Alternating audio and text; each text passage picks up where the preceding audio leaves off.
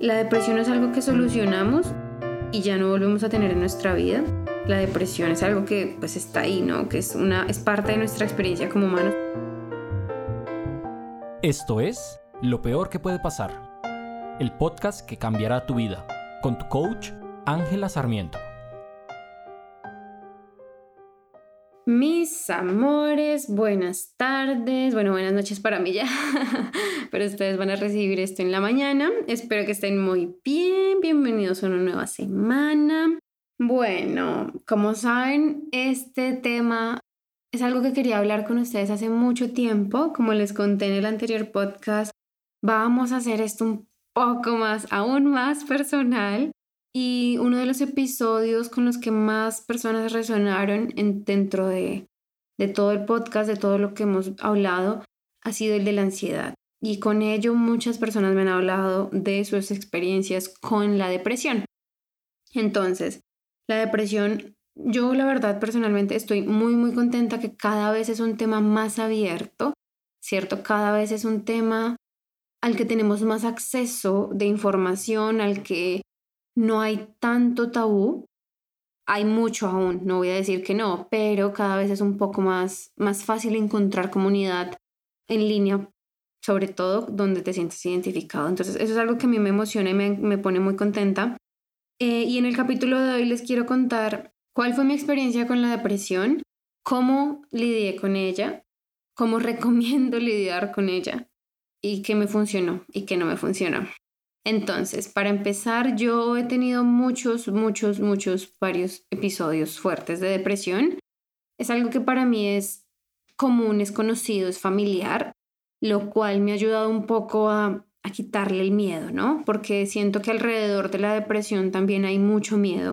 Hay mucho, mucho, mucho, mucho pavor, mucho, o sea, creamos ansiedad alrededor de la depresión anticipatoriamente, ¿no? Es como no quiero hacer esto porque no quiero deprimirme.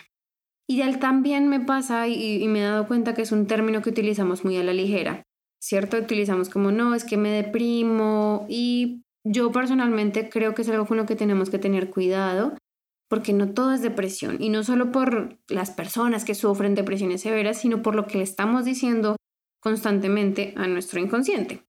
Entonces, si todo el tiempo nos estamos diciendo, es que esto me va a deprimir, es que si hago esto me deprimo, es que si no hago esto me deprimo, es que si llueve, cuando llueve un viernes y no puedo salir a, a rumbear, me deprimo. Cuando nos decimos todo esto, no lo creemos, ¿sí? Cuando repetimos estas creencias, así nosotros digamos, ay, a ver, no me voy a deprimir, en serio, pero te lo estás repitiendo. Entonces, no se te haga raro que cuando llueva un viernes y no puedas salir, realmente te sientas como si estuvieras deprimida. ¿Sí? Ojo con cómo nos hablamos a nosotras mismas, ojo con esto porque las palabras tienen un montón de poder, creo que eso ya lo sabes. El lenguaje que utilizamos nos afecta inconscientemente muy profundo. Entonces, primero que todo, ten cuidado con eso. Bueno, ahora ya mi historia. Yo tuve muchos episodios de depresión cuando era niña los enfrentaba muy, muy seguido. Obviamente en ese entonces no era consciente que era depresión, no sabía, para mí era como una tristeza, un vacío que no, no lograba asociar con nada, que no sé. Fui al psicólogo cuando era pequeña, no sirvió de mucho realmente. Terminaron diciéndome que todo era una migraña. Eh, espero que ustedes no hayan pasado por eso. Y si lo han pasado, lo siento, en serio lo siento. Conforme fui creciendo y como ya saben, y como ya les conté anteriormente, si eres nuevo te cuento, yo a los 16 años me fui a vivir a Alemania. Yo soy de Colombia, me fui a vivir a Alemania a los 16, 16, 17. Sola, prácticamente tenía familia, pero vivía sola, hacía todo sola. Tenía que trabajar para mantenerme. Fue un cambio muy, muy, muy brusco, muy duro para mí. Me tocó ser adulta literalmente de un día para otro. ¿Saben? Trabajar, mantenerme, sostenerme, hacer mercado, cocinar, eh, limpiar, bañarme, yo sé que suena ridículo, pero hacer todas esas cosas por las que antes no tenía que preocuparme a un nivel profundo. Y cuando digo bañarme me refiero como habían días en que en serio no tenía ni siquiera ganas de eso. Y cuando me fui a vivir a Alemania, al principio fue interesante, no mentiras, al principio fue muy, muy duro, porque en, ese, en esa época yo tenía un novio y mi novio me dejó obviamente porque él me decía pues muy válido que él no quería tener una relación a distancia, que para él era muy difícil y terminamos la relación y eso empeoró todo. Empeoró todo porque cuando yo fui a Alemania, vivo en Alemania actualmente, entonces es raro cuando vine a Alemania en esa época, no quería, no era algo como que yo dijera, wow, qué emoción, qué nota, no era algo que yo quería. Entonces yo me sentía un poco obligada, sentía que esa decisión no la había tomado yo para mí. Cuando ya estaba acá, tenía que enfrentarme a un montón de cosas y yo era una, una niña que no quería decepcionar a sus papás, ¿no? No quería hacer eso, quería cumplir con mi deber. Y mm, eso me lastimó un montón porque yo no quería estar acá. Era muy miserable vivir sola, buscar dónde vivir, trabajar, ganar el dinero suficiente, bueno, todas esas cosas que son de adultos cuando tienes 17 años, son difíciles de procesar. Yo no estoy diciendo que mucha gente no lo logra, mucha gente lo logra y los admiro por eso, pero para mí fue algo que simplemente era demasiado.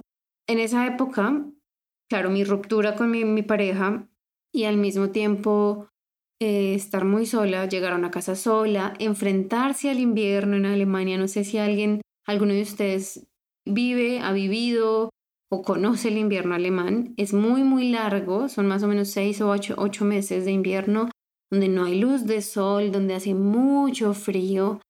Y yo no estaba preparada para nada de eso, ni siquiera sabía nada, o sea, era, era, fue muy difícil. Eso, claro, me provocó una depresión aún más grande yo no comía, no comía casi nada. Durante varios meses me alimenté de cereal, de cornflakes, como de estas hojuelas, con miel. ¿Por qué? No me pregunten, porque no lo sé, pero era lo que comía. Era todo lo que comía, días y días y días. Mi depresión y mi falta de conciencia, sobre todo por lo que estaba pasando, llegó a puntos donde yo me desmayaba en la calle, porque obviamente no tenía fuerzas, no dormía bien, no comía bien, no cuidaba de mi cuerpo bien. Me desmayé una vez en la ducha, lo recuerdo muy bien y fue, fue un momento donde yo dije algo está mal en mí. En ese momento dije algo está mal en mí, algo tiene que cambiar. Sufrí mucho, fue un año, duré un año viviendo sola, sufrí mucho. La soledad me afectó mucho, mm, extrañé mucho a mi familia, tenía múltiples trabajos, fue difícil, eh, pero fue una de las depresiones más largas, fue una depresión muy larga. Me sentía en un estado ajeno a mi cuerpo físico, como que me importaba tan poquito mi bienestar básico que, no sé, yo no recuerdo tomar agua. Ahora cuando a veces hablo con mi esposo de eso, yo le digo, como es que yo no me acuerdo de almorzar ni de desayunar, no, no me acuerdo realmente qué, qué hacía en esa época. Y es difícil enfrentarte a, ese, a esa historia, compartirla también, créanme que es difícil, pero así era. ¿Cómo salí de ese momento de depresión? Me devolví para Colombia, empecé a encontrar dicha en pequeñas cosas, empecé a hablar con el que hoy es mi esposo, recuerdo mucho, empezábamos a tener conversaciones, por eh, Facebook, por, bueno, por redes sociales y hablábamos un poco y eso me, me alegraba, me daba un poco de dicha. Em, empezaba a tener más amigas. Fue muy curioso porque cuando yo decidí devolverme, empecé a disfrutar la vida en Alemania. Y fue una sensación muy rara, pero bueno, de ahí volví a Alemania, ya era un poco más consciente de por lo que estaba pasando, pero literalmente me distraje el hecho de volver, de reempezar mi vida en Colombia, de hacer todo eso me hizo distraerme y soy sincera, yo me distraje de la depresión y así fue como, como salí un poco de ahí. Y mi segunda etapa, la más reciente, digamos, una fuerte, un fuerte periodo reciente, fue hace más o menos dos años. Fue muy, muy, muy, muy fuerte. Eh, llegó a un punto donde yo lloraba en cualquier momento. Yo recuerdo que fui una vez a un psicólogo y le dije, mira, yo necesito ayuda y ahora cuando lo pienso es como, wow, necesito ayuda porque yo estoy trabajando y todo el tiempo tengo ganas de llorar. Y yo no quiero verme poco profesional, no quiero que alguien me diga algo y yo me ponga a llorar. Y me pasaba, o sea, la gente me decía cosas que yo me las tomaba tan personal que me iba a un baño y me ponía a llorar. Y para mí era algo, o sea, el hecho de cómo me veía la gente era más importante de mi bienestar real. ¿Qué salió bueno de ahí? Y cojan esto por favor con pinzas. Es que fui a psicoterapia y me recetaron antidepresivos. Fue la primera vez que me enfrenté a antidepresivos. Para mi gran fortuna, una de mis amigas más, más cercanas había pasado por lo mismo y ya los había tomado, ya se conocía con ellos, como que sabía un poco más eh, y me guió bastante en el proceso. ¿Qué pienso yo de los antidepresivos? Cuando los necesitas, los necesitas. La depresión sí o sí es un imbalance químico, un desbalance químico que ocurre en tu cerebro y muchas veces estamos tan metidos que no puedes salir. Y en ese momento de mi vida yo estaba así. Yo no, para mí nada tenía sentido, nada valía la pena y todo el tiempo quería llorar. Literalmente, lloraba todo el tiempo. Cualquier cosa, cualquier pequeña cosa me detonaba. Yo dije, ok, voy a, voy a probar lo que sea que me haga sentir un poco mejor, ¿no? Porque necesitaba, o sea, yo en ese momento lo hacía por las razones equivocadas, debo admitirlo. Lo hacía más por no quedar mal, por no verme mal delante de los demás. No hagan eso, cuídense primero ustedes por ustedes. Pero bueno, esa fue mi realidad.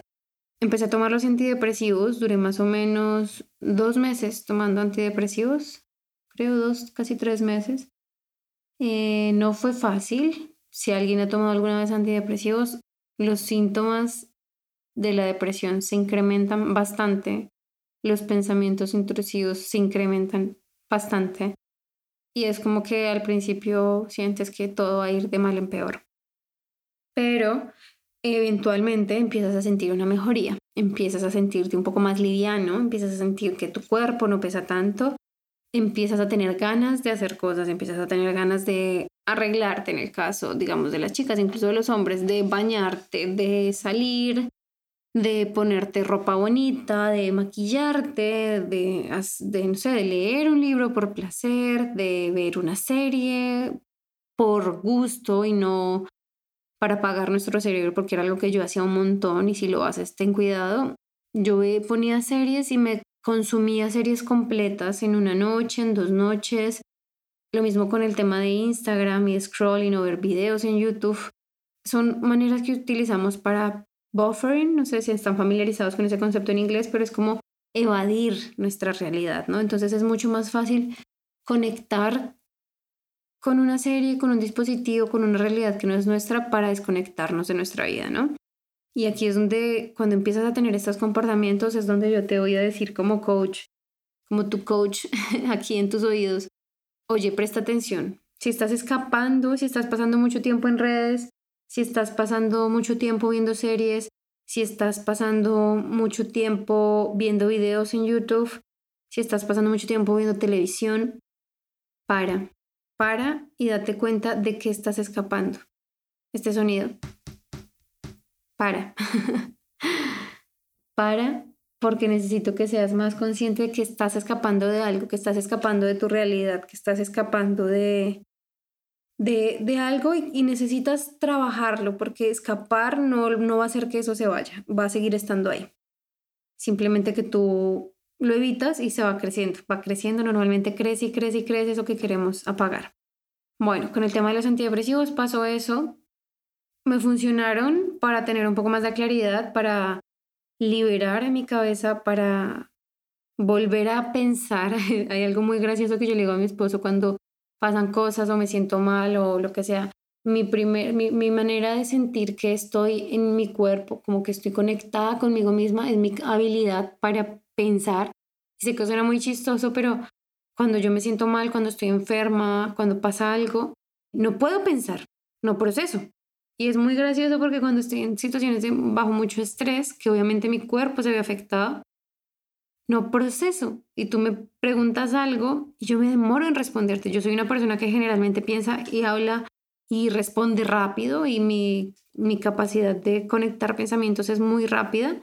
Y cuando no estoy en mi mejor forma, es muy, muy, muy lenta. Entonces sentir que podía volver a pensar, que volvía a tener claridad, que volvía a sentir gusto por las cosas fue algo que realmente aprecié mucho de los antidepresivos. Por eso digo, sí y solo sí un médico te los recomienda, alguien calificado, certificado, solo sí y un médico te lo recomienda y tú te sientes en la capacidad de usarlos como una herramienta y no como una solución, porque aquí es donde, donde muchas personas cometen el error, ¿no? Como que nos confiamos tanto y nos volvemos dependientes y por eso mucha gente tiene miedo de utilizar los medicamentos y es porque tienen miedo de la dependencia. Y es un miedo totalmente válido, porque te sientes bien cuando tomas el medicamento. Y yo no soy psiquiatra, ni médica, ni nada, pero lo, lo hablo desde mi experiencia te sientes bien cuando tomas el medicamento, pero si te acostumbras a sentirte bien solo con eso y no haces nada más aparte, obviamente vas a crear una dependencia. Sí, es lo mismo con el alcohol, sí, con las drogas. Si tú dejas y entregas toda la responsabilidad y todo el poder de sentirte bien a algo externo a ti, en algún momento vas a perder esa capacidad. No es que la pierdas por completo, pero va a ser mucho más difícil.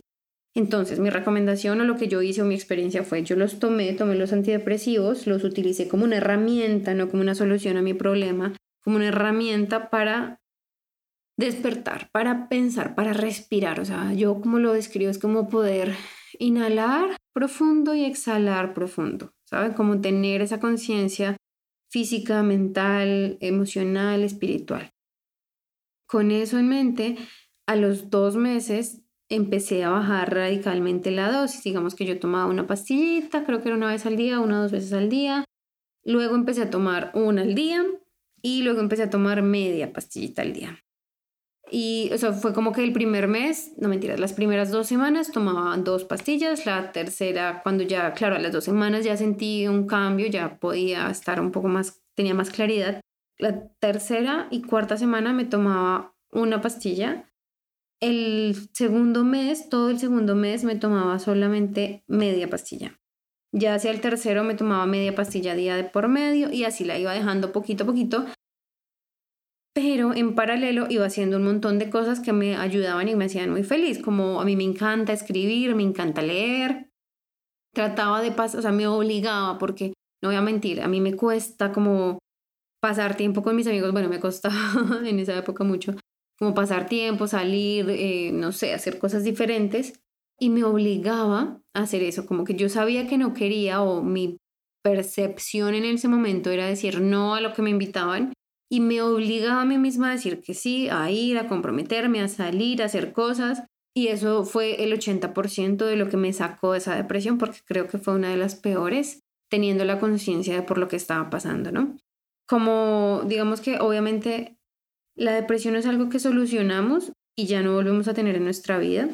La depresión es algo que pues está ahí, ¿no? Que es una es parte de nuestra experiencia como humanos, por lo menos desde mi punto de vista, que tiene diferentes niveles, sí. Lo que digo, yo he tenido muchas depresiones, solo una vez he utilizado medicamentos, sentí que me funcionaron, sí, cuando ya sientes que no puedes, que necesitas ayuda, utilízalos otra vez con una persona que sepa, un doctor, un médico, alguien que sea capacitado, que tenga todas las credenciales para hacerlo, para recomendarlo, para prescribirlo, lo que sea.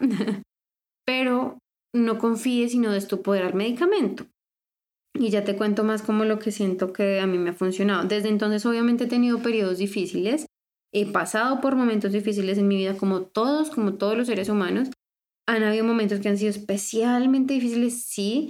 Y la pregunta es, ok, Ángela, ¿cómo no has llegado a un punto tan profundo de depresión? ¿Y cómo salí de la depresión, por así decirlo? ¿Cómo la manejo actualmente?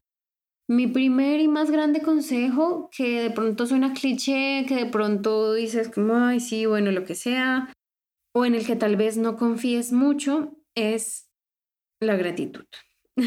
la gratitud a mí me ha cambiado la vida en muchos aspectos, pero especialmente en ese, levantarme y contar por lo menos tres cosas por las que estoy agradecida. Así se repitan todos los días. Una, semana que fue muy difícil para mí y todos los días agradecía porque mi cama era calientita, porque tenía un lugar donde vivir, saben que no vivía en la calle y porque tenía mi familia conmigo. Y, toda la semana agradecida por esas tres cosas.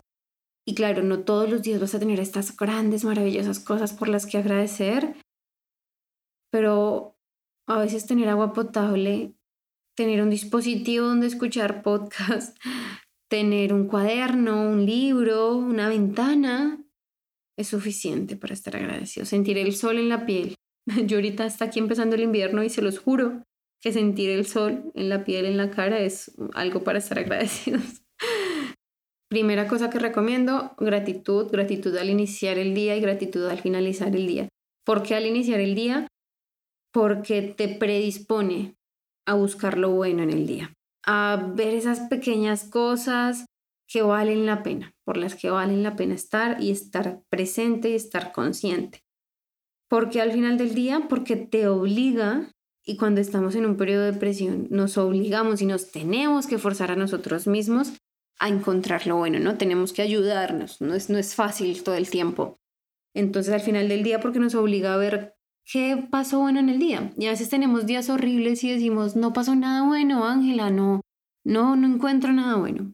Pero sí, tal vez pudiste comer durante el día, tenías comida o tenías un trabajo al que odias, pero tenías un trabajo a donde ir y no estás desempleada. Te peleaste con tu pareja, pero bueno, tienes una pareja con quien pelear. Tienes alguien que te escucha, alguien que está ahí en tus peores momentos, en la manera que esté, ya sea, puede que no te apoye de la manera que tú quieres, pero está.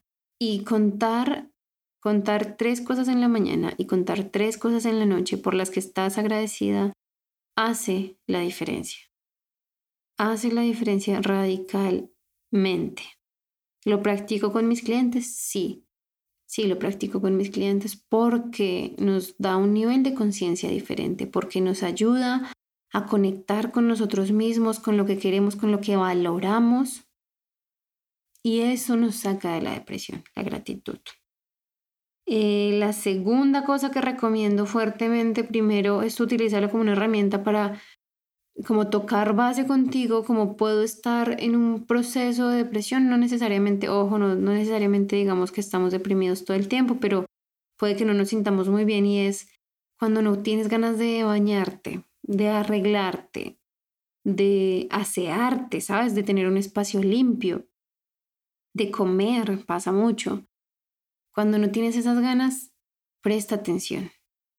Come, si tú me dices, Ángela, mira, de verdad es que no tengo ni cinco de ganas de comer, no quiero, no me dan ganas nada, cómete un helado, cómete un chocolate, cómete algo que tú normalmente dirías, no me resisto a comerme esto, ve a una tienda y cómprate tu postre favorito, pero come, come algo que te guste, algo que te llene de emoción, come tu postre favorito de tu infancia, no sé, come, nunca dejes de tu autocuidado de lado.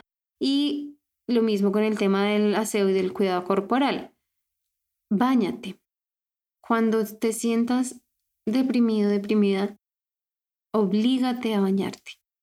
¿Por qué a bañarme, Ángela? Me siento terrible, son las de la mañana. Báñate, no te mojes el cabello porque sabemos que si nos acostamos con el cabello mojado nos duele la cabeza, pero báñate, aséate, ponte jabón, Ponte una pijama limpia si es de noche, ponte ropa que te guste, con la que te sientas bien. Ayúdale a tu cerebro a salir de ese círculo, a salir de la línea de pensamientos donde no somos suficientes, donde no tenemos suficiente, donde nada es suficiente. ¿Sí? Entonces cuando hacemos eso, nos vemos diferentes, nos sentimos diferentes, cuando nos arreglamos para una fiesta y nos vemos así divinas, regias, mamacitas, nos sentimos diferentes que cuando nos quedamos en casa en pijama, ¿cierto? Entonces, esa es otra de mis recomendaciones. Y la última, y son tres muy concretas, porque lo que les digo es desde mi experiencia, no quiero que se lo tomen como de médico porque no lo soy. Sal a caminar. Sal a caminar. Así sea, baja y tira la basura. Eso basta. Cuando hay días demasiado difíciles, sal, baja la basura, está afuera en la calle, abre la ventana. Si me dice Ángela, no quiero, no quiero tener que vestirme y bajar, abre la ventana, una ventana en tu casa, debe haber al menos una. Abre la ventana, deja que, ojalá que el sol te toque la piel, inhala profundamente, exhala profundamente, siente el aire, el frío, el calor, la lluvia, si hay lluvia, pero siéntelo Percíbelo con tu piel. Disfruta esa sensación de estar en contacto con la naturaleza un momento. Siéntete vivo, porque cuando sentimos y cuando exploramos nuestros sentidos nos sentimos vivos. Y vale la pena estar ahí, vale la pena disfrutar esas pequeñas sensaciones. Esa es mi experiencia, eso es lo que me ha funcionado. Lo que no me ha funcionado es todo lo contrario a lo que he dicho, obviamente es encerrarme en el dolor, no hablar con nadie, creer que estoy sola, mucho, mucho trabajo mental, claramente. Unas preguntas que he recibido es, ¿se puede curar la depresión con coaching? La depresión es algo que se cura y el coaching más que a sacarte de una depresión, que puede ayudar bastante, obviamente porque en coaching interrumpimos nuestros procesos de pensamiento, lo que hace el coaching es que te da una vida donde no necesariamente tienes que preocuparte por deprimirte. Cuando trabajas en ti mismo y en ti misma, creas una realidad de la que no quieres escapar. Cuando no quieres escapar de una realidad de tu vida, no hay razón para tenerle miedo a una depresión primero y hay y existen sobre todo las herramientas para salir de una depresión, porque te conoces más a ti misma, sabes qué quieres, sabes qué te gusta, sabes qué cosas te detonan felicidad, sabes qué cosas te detonan amargura y emprendes y cuando te conoces tanto, cuidas mejor de ti. Cuando cuidas mejor de ti, manejas mejor las decepciones, manejas mejor la, la tristeza, manejas mejor todo eso que es parte de la experiencia humana y que a veces asociamos con la depresión. Espero que este capítulo te sirva, espero que encuentres valor en él. Si otra vez, si quieres trabajar conmigo, las puertas están abiertas. Si te resuenan mis historias, mi experiencia de vida, estaré más que feliz de trabajar contigo. Ya estamos en diciembre, ya estamos en inicio de diciembre. Mi recomendación si quieres trabajar conmigo uno a uno, personalmente, en pareja o tú solita, tú solito, eh, escríbeme por Instagram, Ángela Sarmiento Coach en Instagram para que agendes tu cita porque las citas están yendo muy, muy rápido. Cada vez sigo abriendo más espacios, abrí espacios ahora los domingos. Entonces, bueno, ahí están los espacios si los quieren utilizar. Aprovechalo no te quedes sin tu espacio. y nada, eh, te mando un abrazo gigante. Cuentas conmigo, no estás solo, no estás sola, no tienes que hacerlo sola, no tienes que hacerlo solo. Y te quiero. Nos vemos la próxima semana.